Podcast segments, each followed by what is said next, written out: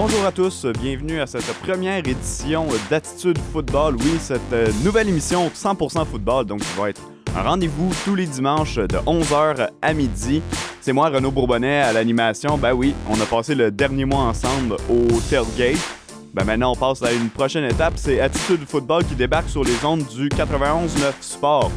Avant de commencer, avant d'aller ailleurs, j'aimerais vous inviter à nous suivre sur Facebook, Twitter, Instagram, c'est facile, Attitude Football. J'invite aussi sur Facebook à rejoindre la communauté Football Québec, qui est un groupe de passionnés comme vous, de gens qui veulent discuter de notre sport préféré. Donc, euh, l'invitation est lancée. Je vous souhaite la bienvenue à Attitude Football. Pour cette première émission, on a une édition spéciale. On n'est pas vraiment séparé en trois segments. En fait, oui, techniquement sur le plan radio, mais dans les faits, on est séparé en deux. D'abord, euh, je vais aborder le sujet de la victoire des Alouettes de Montréal vendredi soir à Ottawa. 51-29. Les Alouettes n'avaient pas marqué 50 points depuis le 1er juillet 2010. Il y a eu une coupe grée depuis ce temps-là à Montréal. C'est pas peu dire, on va en parler dans quelques instants. Par la suite, j'accueillerai mon bon ami collègue d'Attitude Football d'ailleurs, Manuel Villeneuve. Attitude Football. 91.9. Sport. Rebienvenue à Attitude Football. Renaud Bourbonnais, toujours au micro. On vient de parler de cette belle victoire des Alouettes vendredi soir. Mais là, on se tourne vers la NFL parce que ça commence enfin cette semaine. C'est euh, la première semaine du calendrier régulier, donc euh, aux États-Unis. Euh, je suis avec Manuel Villeneuve, qui est un collaborateur justement à Attitude Football. Comment ça va, Manuel? Ah, ça va super bien. Écoute, c'est Noël. C'est le début du college football aujourd'hui. Plusieurs fantasy drafts euh, en fin de semaine, puis la NFL qui s'en vient. Donc, euh, ouais, c'est euh, un des beaux moments de l'année. Ben, exact, c'est pas l'action qui manque, puis disons qu'il y a encore beaucoup de choses qui vont se tramer probablement jusqu'à jeudi quand on va avoir le, premier match de la saison entre les Buccaneers et les Cowboys de Dallas. Euh, Manu, on va faire ensemble le tour de, la plupart des, ben, pas la plupart en fait, de toutes les divisions de la NFL. On va avoir deux blocs ensemble. Le premier va être dédié à l'américaine et le deuxième à la conférence nationale. Donc, écoute, on perdra pas de temps pour euh, débuter immédiatement euh, avec l'est de l'AFC, les Bills, les Dolphins, les Patriots et les Jets qui vont se battre dans cette division-là, qui mhm. fait place à la jeunesse euh, Josh Allen est le carrière partant le plus vieux de la division à 25 ans. Donc, c'est un, il y a enfin une excitation qu'on sentait peut-être pas depuis quelques années dans cette division-là, qui a été longtemps dominée par les Patriots avec des équipes médiocres en dessous. Et euh, depuis l'an dernier, c'est les Bills qui ont pris la palme. Oui, oui, ça va être une, division super excitante cette année. Comme tu as dit, ça fait longtemps qu'il n'y a pas eu autant d'excitation autour de la AFC East, euh, une division qui a souvent été facile à prédire.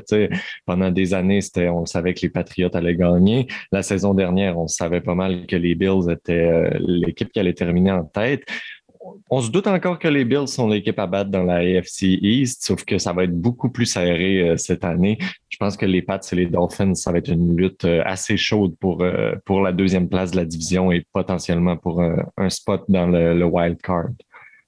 Ouais, et puis les Jets en fin de ligne qui, bon, disons-le, traînent de la patte depuis quelques saisons, ça risque de se poursuivre encore pour un bout, même si on a peut-être un, joyau à polir en, Zach Wilson. rapidement, cette semaine, les, les Patriots ont annoncé la coupure de Cam Newton et le fait que Mac Jones sera leur carrière partant dès le jour 1 mhm. de la saison. Euh, qu'est-ce que tu as pensé de toute la situation? On le sait qu'il y a eu des bon, malentendus COVID-19 avec euh, Cam Newton. On ne voulait peut-être pas courir ce risque-là. Mais il faut aussi souligner les belles performances de Mac Jones lors des matchs préparatoires.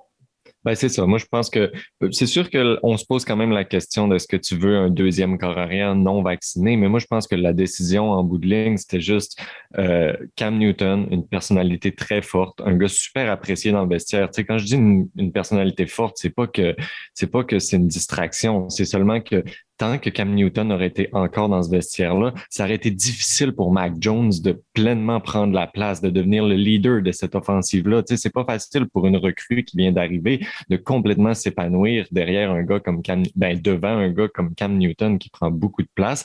Puis oui, comme tu l'as dit, les performances de Mac Jones en pré-saison étaient euh, étincelantes, euh, selon PFF, qui est à prendre avec un, grain de sel, mais Mac Jones a été le corps arrière le plus efficace toutes les quarts confondus, pas seulement les recrues pendant la pré-saison.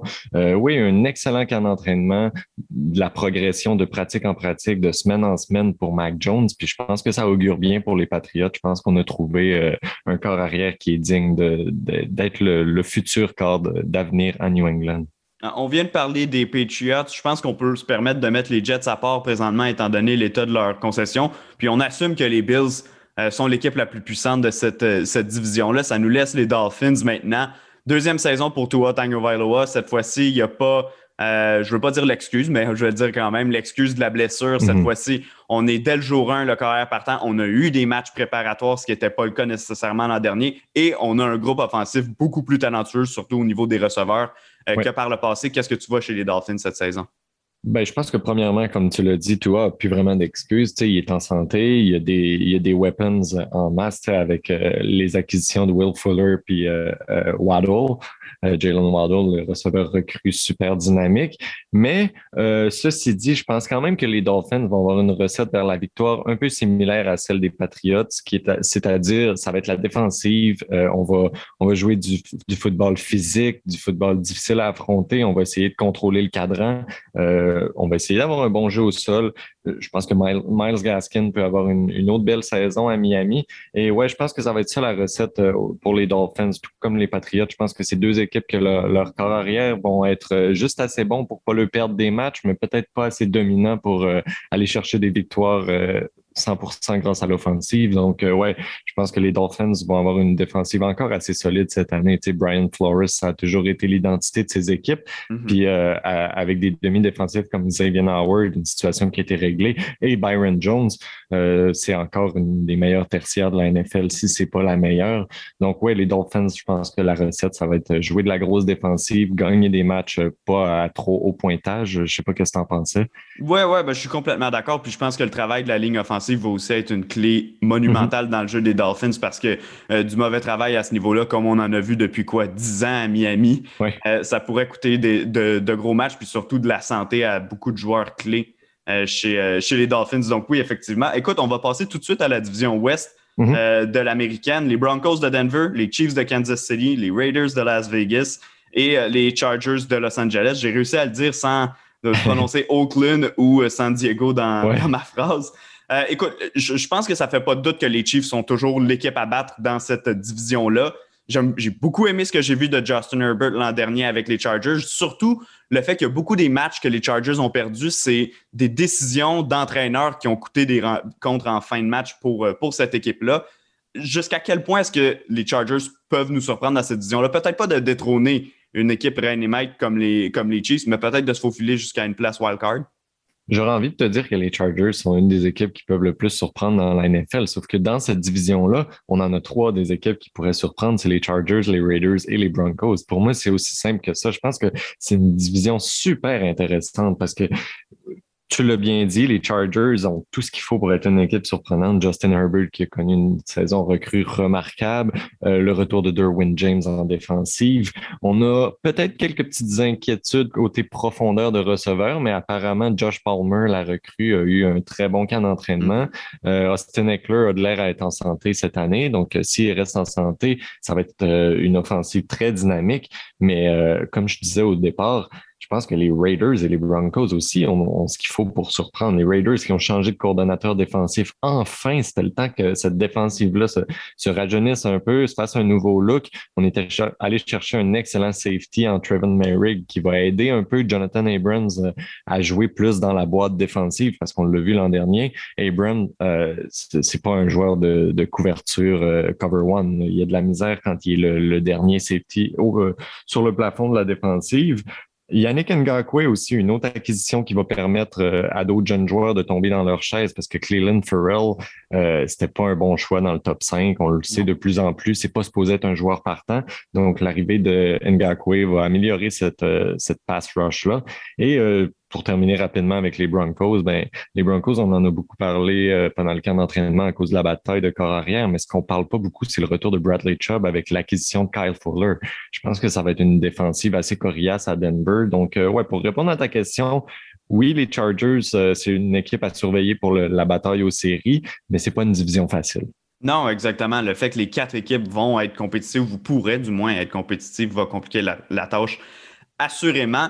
Euh, je, veux juste me pencher du côté des Broncos très rapidement. Euh, on a choisi d'y aller avec Teddy Bridgewater plutôt que Drew Locke, ce que j'appelle plutôt la, technique facile aurait été d'y aller avec Locke, le jeune qui a un certain potentiel, et de le backer avec le, vétéran. Finalement, on a décidé de faire le contraire. Est-ce que pour toi, c'est euh, une façon d'admettre qu'on qu a abandonné le projet Drew Locke?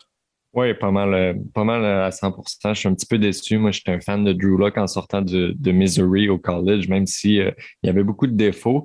Je pense qu'il était sur une progression quand même pendant la saison morte. Je voyais quand même un, un, jump pour lui cette année. Un petit peu déçu parce que je pense que c'est difficile de passer de Bridgewater à Locke. Tandis que si on avait commencé avec Locke puis il n'avait pas fait le travail, ça serait facile d'y aller avec Bridgewater par la suite.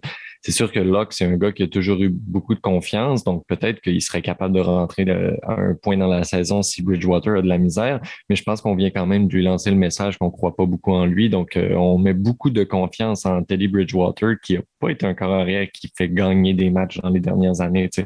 Quand il est bien entouré, comme on l'a vu quand il était avec les Saints, il est capable de, de garder son équipe dans le match, d'aller chercher des victoires, mais c'est pas euh, le corps arrière qui va monter une offensive qui te gagne des matchs. Donc, euh, ouais, j'étais un petit peu déçu de ce côté-là, mais c'est sûr que je suis pas au camp d'entraînement. J'ai pas vu la bataille des corps arrière, puis peut-être que c'était une domination pour Teddy Bridgewater. Donc, mm-hmm. on va, on va le souhaiter que c'était la bonne décision. Euh, rapidement sur les Chiefs, bon, on le sait euh, probablement. On peut faire l'argument que c'est toujours la meilleure équipe de, de, toute la NFL. Oui, il y a eu du rafistolage à faire, notamment sur la ligne à l'attaque qui a été revampée pratiquement euh, au grand complet. Mais peu importe les changements là-bas, la, la, destination ne change pas. C'est Super Bowl ou rien pour les Chiefs. Oui, absolument. Puis tu parlais de, leur new look ligne offensive. Moi, honnêtement, j'adore les changements qu'ils ont fait. Ouais, on, on, avait une bonne ligne offensive, mais on avait beaucoup de, de vieux joueurs, des joueurs qui, qui, avaient une historique de blessures. On l'a vu l'an dernier, c'est vraiment la santé de la ligne offensive qui les a tués et non le talent sur la ligne offensive. Donc là, on, on, est allé chercher, euh, on, on s'est rajeuni. Euh, on est allé chercher Joe, Joe Tooney euh, comme garde à gauche, qui est un, un, homme de fer, un gars qui est jamais blessé, qui est très constant, qui peut jouer toutes les positions sur la ligne offensive. On l'a déjà vu jouer euh, plaqueur à gauche, on l'a déjà vu jouer au centre, un gars super versatile. Euh, puis pour l'instant, ben, il n'y aura pas besoin de jouer ni plaqueur à gauche ni au centre parce qu'on a fait l'acquisition de Orlando Brown comme plaqueur à gauche et euh, de Creed Humphrey, un excellent recrue euh, à la position de centre. On a même vu Laurent Duvernay-Tardif qui s'est fait un peu tasser par la recrue Trey Smith, un autre recrue très talentueuse. Donc, c'est une ligne offensive qui est jeune, mais qui déborde de talent. J'aime ce qu'ils ont fait de ce côté-là. Ma seule inquiétude avec les Chiefs, c'est la profondeur à la position de Je pense que derrière, derrière Tyreek Hill, on n'a pas grand-chose en ayant perdu euh, Sammy Watkins. Bon, c'est sûr que quand tu as Travis Kelsey comme end, euh, ça aide à quand même avoir des bons, des bons weapons. Sauf que moi, Michael Hardman, je, m'attendais à plus de lui. J'ai pas vu beaucoup de progression. Je pense pas que c'est un gars qui est prêt à prendre le rôle de, receveur numéro un si Tyreek Hill est blessé. Euh, puis après ça, on parle de Byron Pringle, de Marcus Robinson, des gars qui sont là depuis des années puis que leur production est restée sensiblement la même. Donc, on va souhaiter aux Chiefs que Tyreek Hill reste en santé parce que sinon, ça pourrait se gâter un petit peu sur ce, ce côté-là. On passe à la toujours divertissante division nord de l'AFC, les Ravens de Baltimore, les Bengals de Cincinnati, les Browns de Cleveland et bien sûr une des équipes les plus populaires au Québec, les Steelers euh, de Pittsburgh, qui l'an dernier se sont effondrés en fin de calendrier ouais. régulier. Puis on a vu évidemment le match éliminatoire, euh, une, une débandade contre les Browns de Cleveland. Euh, dans cette division-là, je te dirais peut-être à l'exception des Bengals, même s'ils vont être divertissants à voir avec euh, Joe Burrow, j'ai l'impression que les trois autres équipes peuvent vraiment se battre pour la palme encore, peut-être avec un certain avantage pour les Ravens et les Browns. Oui, je pense que le top 3 de cette division-là, on pourrait le mettre dans n'importe quel ordre, puis ça serait quand même euh, légitime. Mais euh, comme tu disais, moi aussi, j'ai les Ravens et les Browns euh, qui vont au sommet de cette division-là. Les Ravens, pas énormément de changements pendant la saison morte, mais c'est encore une équipe super solide défensivement. Euh, c'est dommage qu'ils aient perdu J.K. Dobbins parce que là, ils, sont un, ils sont un petit peu euh, minces à la position de porteur de ballon. Euh, mais oui, je crois quand même en, en cette défensive-là, puis en Lamar Jackson. Les Browns, euh, on a une ligne offensive absolument remarquable avec des, des weapons excellents. Donc, je pense que pour Baker Mayfield, il y a comme on a parlé de Tua tantôt, il n'y a pas d'excuse pour Baker, Mayfield. Il est supposé être capable d'aller chercher encore un autre niveau. c'est quand même un, premier choix au total. Il n'a pas connu une, vilaine saison l'an dernier, mais je pense qu'il est encore capable d'aller euh, en donner plus. Ma question avec les Browns, euh, c'est la profondeur à la position de demi-défensif. C'est pour ça qu'on est allé chercher la recrue Greg Newsom, sauf que les, les Browns, un thème récurrent avec leur demi-défensif, c'est des joueurs talentueux qui glissent au repêchage à cause de leur historique de blessures. Donc, euh, on avait vu ça avec Grady Williams, un gars de LSU qui ont repêché, pas cette année, mais dans le repêchage de 2020. Donc, euh, Delpit. Exact, Greg Delpit, un autre joueur, c'est un autre joueur qui est plein de talent, mais qui a connu des blessures. Donc, on va voir euh, comment ça va aller pour la santé de la tertiaire des Browns, mais si leurs partants sont sur le terrain, on parle d'une des équipes les plus complètes de la NFL. Euh, puis pour les Steelers, bon, Big Ben qui revient, on présume pour une dernière saison, même si on, ça fait peut-être quelques années qu'on le présume. Euh, c'est encore un groupe de receveurs ultra talentueux. Juju Smith-Schuster, qu'on croyait parti finalement, va être là cette, cette saison avec les Steelers de Pittsburgh. on a étalé avec un porteur de, de ballon, Najee Harris, en, première mm-hmm. ronde, alors qu'on savait qu'il y avait plusieurs problèmes, des joueurs qui ont quitté, des problèmes sur la ligne à l'attaque. Euh, c'est pas nécessairement une mauvaise sélection parce qu'effectivement, on avait besoin d'ajouter euh, du talent à la position de porteur de ballon. Mais est-ce que tu as peur que cette équipe-là, justement, euh, manque d'effectifs de talent à un certain moment? Oui, de profondeur.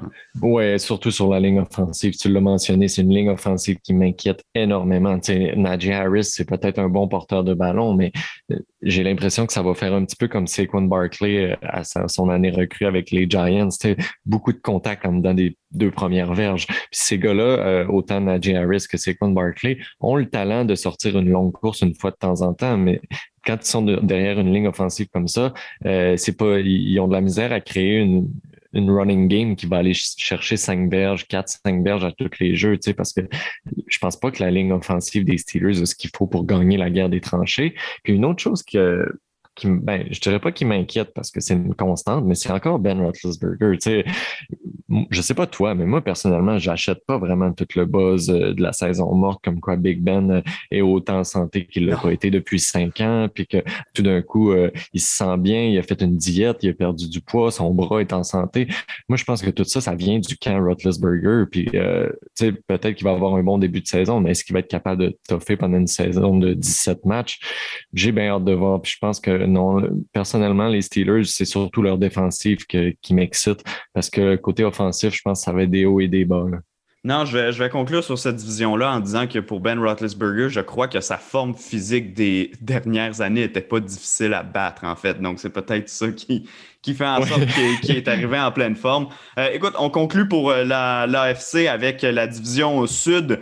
Euh, les Texans de Houston, les Colts d'Indianapolis, les Jaguars de Jacksonville et les Titans du Tennessee. Division très intéressante. On sait les déboires à, Houston. Cette équipe-là manque cruellement de talent à pratiquement toutes les positions et va être privée de, Sean Watson. Bon, on le sait à cause de toutes les allégations qui pèsent contre lui. Il ne sera pas dans la mêlée, du moins pas pour le moment. Puis j'ose croire que c'est terminé pour lui à Houston. Ça nous laisse les trois autres équipes qui sont trois histoires intéressantes à suivre. D'abord, celle de Carson Wentz chez les Colts.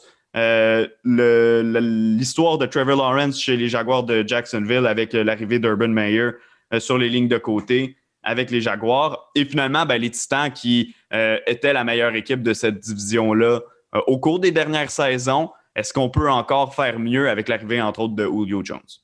Oui, ouais, je pense qu'on peut absolument faire mieux. Moi, c'est une équipe qui m'excite beaucoup, les, les Titans. J'ai des petites j'ai des points d'interrogation par rapport à la tertiaire. Je pense qu'on met beaucoup de confiance en Christian Fulton, qui est un demi-défensif jeune qui n'a pas encore prouvé beaucoup dans la, dans la NFL. Il y a certainement des inquiétudes de ce côté-là, mais au moins, ils ont un front défensif qui est assez solide. Ils vont être capables d'apporter de la, de la pression sur les corps arrière. Donc, ça va peut-être un petit peu euh, euh, enlever un peu de poids sur la responsabilité des demi-défensifs. Mais offensivement, pour répondre à ta question, c'est sûr qu'on peut aller chercher un, un autre niveau, un niveau supérieur parce que Henry, aucun signe de ralentissement. Il s'améliore de saison en saison. Je pense pas qu'il, je pense pas qu'il peut aller encore plus haut que sa saison de 2000 verges de l'an dernier, mais on l'a vu que ce gars-là, il se blesse pas beaucoup malgré son style de jeu. Il s'améliore de saison en saison. Puis là, on vient d'ajouter Julio Jones qui, même s'il connaît pas une saison comme ses meilleures années à Atlanta, il, il nécessite beaucoup de respect des défensives. Puis juste ça, ça va tellement ouvrir des possibilités avec Julio Jones et AJ Brown, on peut pas euh, stacker la boîte défensive. On peut pas amener des défensives avec huit gars dans la boîte juste pour arrêter Derrick Henry. Ils vont se faire brûler par le play action avec AJ Brown puis Julio Jones. Donc ouais, je pense que euh, si Ryan Tannehill continue euh, sur sa lancée des dernières années depuis qu'il est arrivé avec les Titans, c'est une, offensive qui m'excite énormément. Un peu plus rapidement, les Colts, évidemment, ça va passer par la santé et les succès de Carson Wentz, mais si lui n'est pas sur le terrain pour la majorité de la saison, on peut oublier ça à Indianapolis. Ouais, c'est assez inquiétant, personnellement. Moi, les Colts, j'ai de la misère un peu à acheter. J'aime ce qu'ils ont fait en défensive dans les dernières années. Xavier Rhodes, que tout le monde pensait qu'il était fini euh, dans Mhm. ces dernières années avec les Vikings, il a été excellent avec les Colts l'an dernier. Je pense DeForest Buckner. DeForest Buckner. On est allé rechercher aussi Quiddy euh, en première ronde, qui a eu une super bonne pré-saison. Je pense que la ligne défensive, euh, avec, tu l'as mentionné, Buckner, Quiddy on va avoir une, une ligne défensive super intéressante avec Dar- Darius Leonard qui a signé le gros contrat. C'est un excellent front défensif, mais tu l'as mentionné, la santé de Carson Wentz, puis même quand il est en santé, ses performances n'ont pas été euh, au plus haut niveau dans les dernières années. On n'a pas un backup super intéressant derrière. Ça risque d'être euh, Jacob Eason, le de deuxième année qui avait été repêché en 4-5e ronde, si je me rappelle bien. Donc, euh, ouais, j'ai quand même des interrogations de ce côté-là. On n'a pas beaucoup de profondeur non plus à la position de receveur. Euh, T.Y. Hilton qui est sur la liste des blessés. Michael Pittman est pas mal le seul, euh, le seul receveur très dangereux euh, du côté des Colts. Je- J'attendrai un petit peu avant de mettre des grosses attentes envers cette équipe-là. Ça va être une des équipes que je vais évaluer pendant les premières semaines de la saison. En 30 secondes, Urban Meyer avec les Jaguars, ça va fonctionner ou non? Non, je pense que c'est un flop. On l'a vu euh, pendant la pré-saison, les joueurs y croient pas tous. Trevor Lawrence il est peut-être capable d'amener cette équipe-là à un autre niveau, mais ça sera pas pour cette année. Bon, parfait. Ben, écoute, Manuel, merci beaucoup. On va s'arrêter le temps d'une très, très courte pause. Au retour, on revient avec toi, puis on parle des équipes de la NFC. On est toujours en prévision de cette saison NFL qui débute jeudi prochain. Vous écoutez Attitude Football sur les ondes du 91-9 Sport. Intercepted back the other way. Attitude football. 91.9 Sport. De retour à Attitude Football, Renaud Bourbonnet toujours au micro et je suis toujours en compagnie de Manuel Villeneuve. Avant la pause, oui, donc on enregistrait euh, nos propos d'avant-saison. On parlait avec Manuel des équipes de l'AFC. On se tourne maintenant du côté de la NFC avec, pour moi, les personnages principaux du comic book de la NFL. La division Est de la NFC, celle qui attire toujours le plus d'attention année après année et pas par la qualité de ses performances La nécessairement. NFC Beast. Ouais, exact, celle-là. les Cowboys de Dallas, les Giants de New York, les Eagles de la Philadelphie et l'équipe de Washington. Euh, autant est-ce qu'on peut pas constater qu'il y a une, une équipe powerhouse, comme on peut dire dans cette, euh, cette division-là, un prétendant nécessairement au Super Bowl, il y a quand même des éléments intéressants à retenir de ces quatre équipes-là. La- on a commencé par la Washington Football Team, qui est vraiment les favoris dans la NFC East. Euh, la question avec l'équipe de Washington, c'est à quel point Ryan Fitzpatrick va être un boulet. Puis je veux pas dire que il a été un boulet euh, dans les dernières années. Tu sais, c'est un gars qui est capable de gagner des matchs, mais la raison pourquoi je dis ça, c'est que je regarde ce- ce- cet alignement-là, puis ils ont vraiment tout pour être une équipe de série. Une défensive redoutable. On avait déjà un super bon front défensif. Euh, Chase Young qui va probablement encore progresser puis prendre un nouveau plateau cette année. Puis on est allé chercher William Jackson, une acquisition super intéressante euh, dans la tertiaire. Donc si on si en plus d'avoir un front défensif comme ça, on est rendu avec une bonne tertiaire, je pense que ça peut être ça a potentiel d'être la meilleure défensive de la NFL. Euh, Maintenant, c'est à savoir est-ce que Ryan Fitzpatrick peut permettre à cette équipe-là de faire un push en série? Ouais, puis on a donné une arme supplémentaire à, en Curtis Samuel à cette, euh, Mhm. à cette attaque-là. Donc, c'est sûr que ce serait intéressant. Pour moi, ce que je retiens de cette équipe-là, parce que c'est aussi, de un, l'équipe que, que je vais surveiller de, le plus près, mais l'équipe que je place comme favorite. Euh, évidemment, je vais suivre le jeu de notre Québécois Benjamin Saint-Just là-bas à Washington. Mhm. Euh, mais cette équipe-là, pour moi, sur papier, qui était déjà championne de division l'an dernier, est juste meilleure. Elle est tout Ouais. simplement meilleure sur papier que celle de l'an dernier.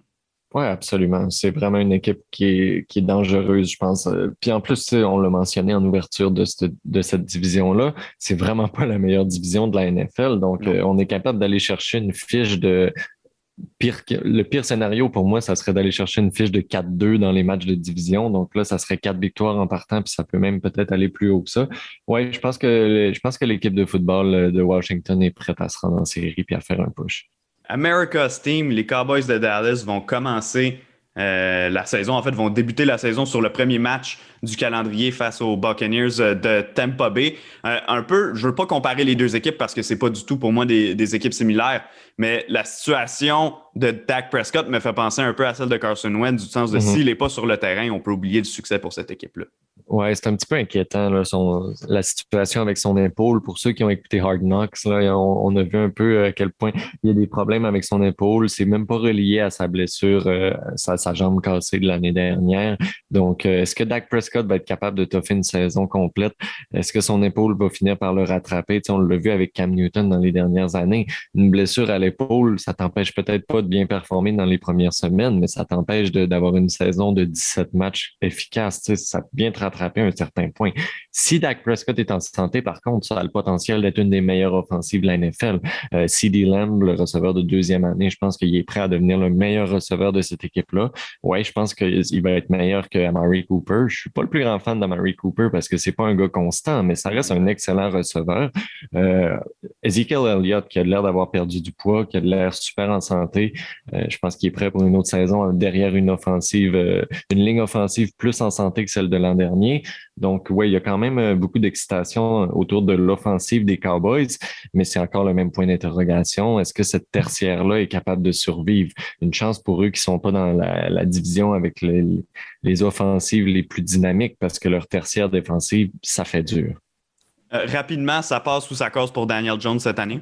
Ça casse. Moi, je pense que Daniel Jones, c'est pas le. J'aurais aimé ça qu'il ait du succès, je lui souhaite, mais je pense pas que c'est le corps de l'avenir chez les Giants. Puis on peut pas dire qu'il n'y a pas les atouts pour se mettre en valeur cette saison, donc il n'y a vraiment pas d'excuse si ça fonctionne pas cette saison. On peut vraiment euh, passer à un autre appel chez les Giants. Les Eagles, Jalen Hurts, qui, bon, va être le partant en début de saison. On a fait une transaction pour aller chercher chercher pardon, euh, Garner Minshew des euh, Jaguars de Jacksonville.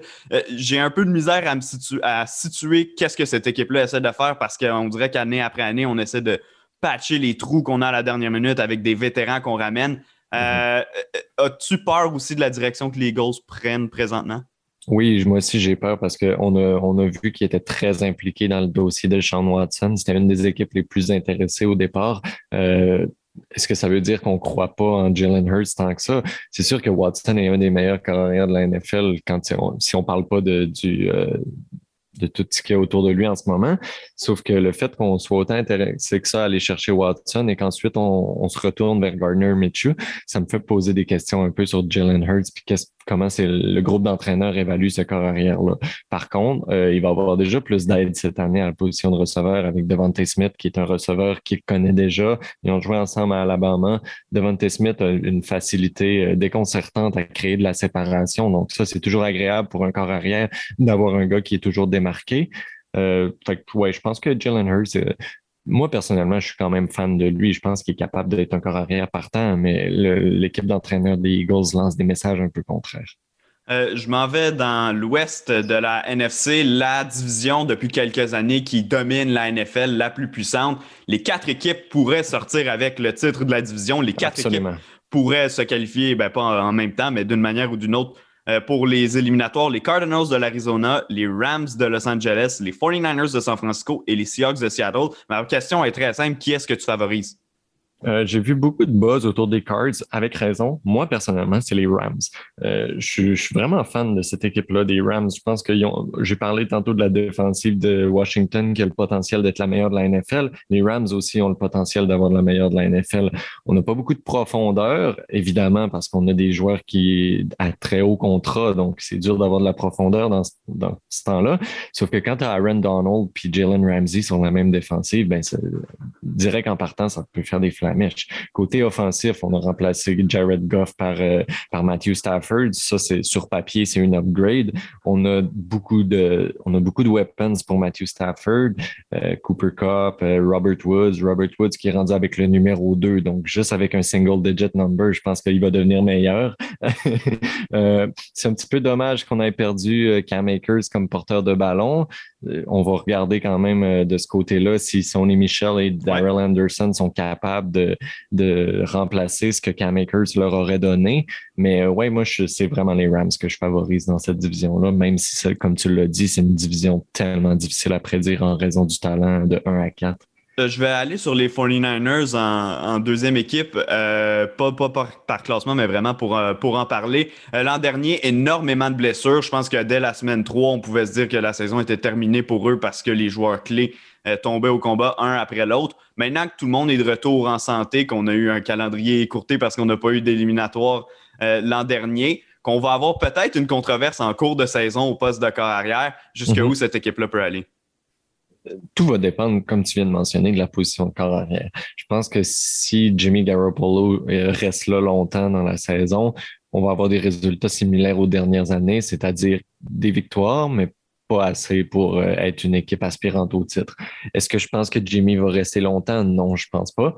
Euh, Trey Lance, c'est un espoir qui a besoin un peu, c'est un diamant brut, c'est un gars qui a besoin d'être poli, sauf que il y a un potentiel énorme. Donc, je pense qu'après après quelques semaines, si Jimmy, Jimmy Garoppolo fait pas le travail, on va amener Trey Lance, puis là, ben, ça passe ou ça casse avec la recrue.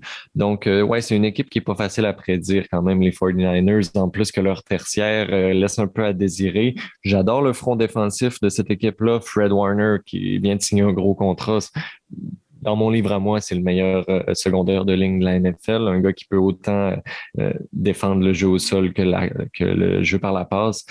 Mais moi, les 49ers, je les aurais trois ou quatrième rang de cette division-là, juste parce que j'ai trop de points d'interrogation. Euh, on savait que l'an dernier, la défensive et la ligne à l'attaque étaient les faiblesses des Seahawks de Seattle. C'est ce qui faisait mhm. en sorte qu'on n'était pas capable de les imaginer plus loin qu'où ils se sont rendus. Considères-tu que ces positions-là sont améliorées pour les Seahawks? Et donc, la question vient ensuite, est-ce que les Seahawks peuvent faire mieux que l'an dernier?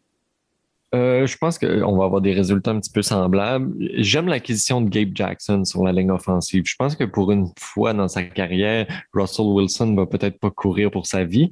Euh, mais côté défensif, je pense que ça va encore être un problème. Euh, la tertiaire encore un gros point d'interrogation. Ça m'inquiète de ce côté-là. Moi, les Seahawks, euh, je les ai trois ou quatrième aussi. Tu sais, je viens de mentionner les 49ers, trois ou quatrième. Je pense que les Seahawks et les 49ers, c'est les équipes de, de bas de classement dans cette division-là. Même si, tu sais, les Seahawks, c'est une excellente équipe, mais c'est pas assez complet comme, euh, comme roster. J'adore encore leur offensive aérienne. Je pense que ça va encore faire des flamèches, mais c'est pas assez un roster complet. On va faire ça rapidement avec les Cardinals. L'an dernier, mhm. Kyler Murray avait une saison de type MVP avant d'avoir une, blessure qui, qui l'a passablement ralenti puis qui l'a empêché de pleinement profiter de, l'avantage qu'il a de, quand il court avec le ballon. Est-ce que c'est un peu impossible de s'imaginer se rendre au bout d'une saison de 17 matchs plus les éliminatoires sans que ton corps arrière soit le moindrement blessé ou affligé ou que son jeu soit influencé par les blessures? Non, c'est sûr que c'est difficile. En plus que les Cards n'ont pas investi énormément dans, dans, la ligne offensive, qui était déjà une des faiblesses de leur équipe. Euh, ça, ça m'inquiète un petit peu parce que Kyler Murray, on le sait qu'il y a déjà une tendance à sortir rapidement de la pochette. Ben, si sa pochette est pas très solide en plus, il va encore plus avoir tendance à en sortir souvent. Donc, oui, ça, c'est sûr que c'est une inquiétude, mais en même temps, euh, c'est comme ça qu'il excelle. Kyler Murray, c'est un gars qui est excellent en dehors de la pochette, euh, qui, qui est capable de créer des jeux explosifs. Avec DeAndre Hopkins, ça va être leur deuxième saison complète ensemble. Donc, la chimie risque d'être encore meilleure. Euh, la recrue Rondell Moore qu'on est allé chercher, super dynamique. Je pense qu'il peut améliorer cette offensive aérienne-là. Euh, mais encore une fois, je l'ai mentionné avec les 49ers et les Seahawks. Les Cards aussi ont un problème dans la tertiaire. C'est un problème récurrent dans cette division-là. Je pense qu'il va se marquer beaucoup de points dans cette division-là parce que les tertiaires sont pas très solides. Euh, on a vu Malcolm Butler qui considère prendre sa retraite. Il a été ajouté sur la liste euh, de retraite de la NFL, donc je pense pas qu'il va revenir. Ça nous laisse avec euh, Byron Murphy, qui est un bon, euh, un bon demi-défensif, mais il est pas mal tout seul. Derrière lui, Robert Alford, qui n'a pas joué de l'année l'an dernier. je suis pas capable vraiment de te donner d'autres noms. Ben, il y a Buda Baker à la position de safety, mais chez les demi-défensifs, ça manque de talent, ça manque de profondeur, puis ça, ça m'inquiète. OK, euh, on va accélérer un peu parce qu'on a quelques minutes de retard sur le programme, mais on va passer quand même à la division NFC euh, Nord. Les Packers de Green Bay, les Vikings du Minnesota, les Bears de Chicago et les Lions de Détroit. Euh, je pense qu'on peut un peu mettre les Lions de côté. On sait que c'est une année de reconstruction pour eux là-bas. L'an dernier, je disais que Tom Brady et les Buccaneers de Tampa Bay étaient les personnages principaux du storyline de la NFL. Cette année, pas le choix d'y aller avec Aaron Rodgers, Davante Adams et possiblement le The Last Dance à Green Bay.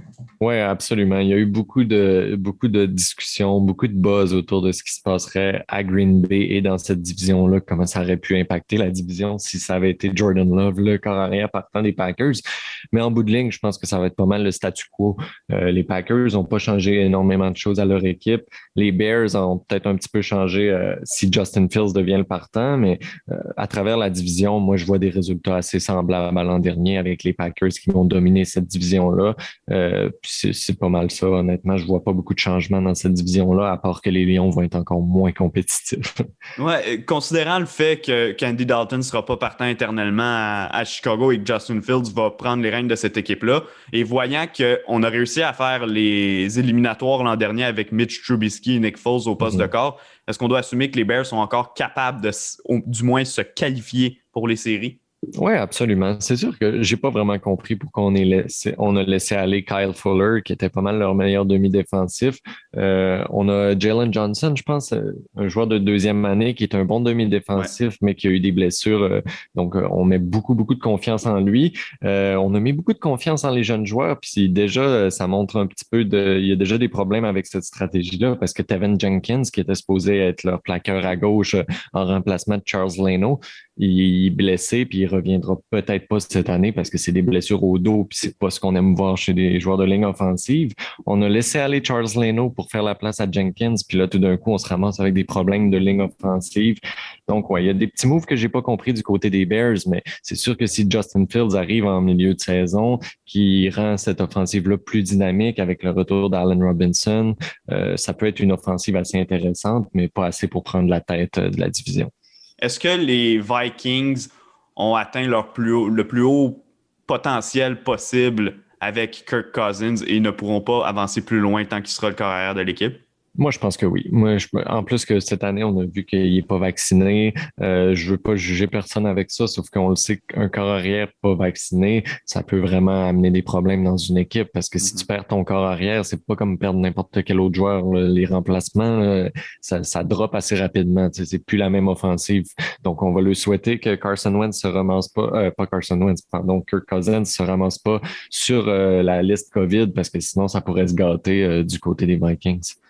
On termine avec la division sud de la NFC. On a cinq minutes pour en parler, donc on a le temps. Euh, les Falcons d'Atlanta, les Panthers de la Caroline, les Saints de la Nouvelle-Orléans, les Buccaneers de Tampa Bay. Bon, aucun doute, je crois, dans l'esprit des gens, euh, à moins d'une catastrophe au niveau des blessures dignes des 49ers de l'an dernier, les Buccaneers vont remporter à nouveau cette division-là, particulièrement parce que notre plus grand rival, les Saints, euh, ont perdu Drew Brees, qui est probablement le seul KR dans l'histoire de la concession à avoir connu du succès là-bas ou avoir donné du succès à la concession.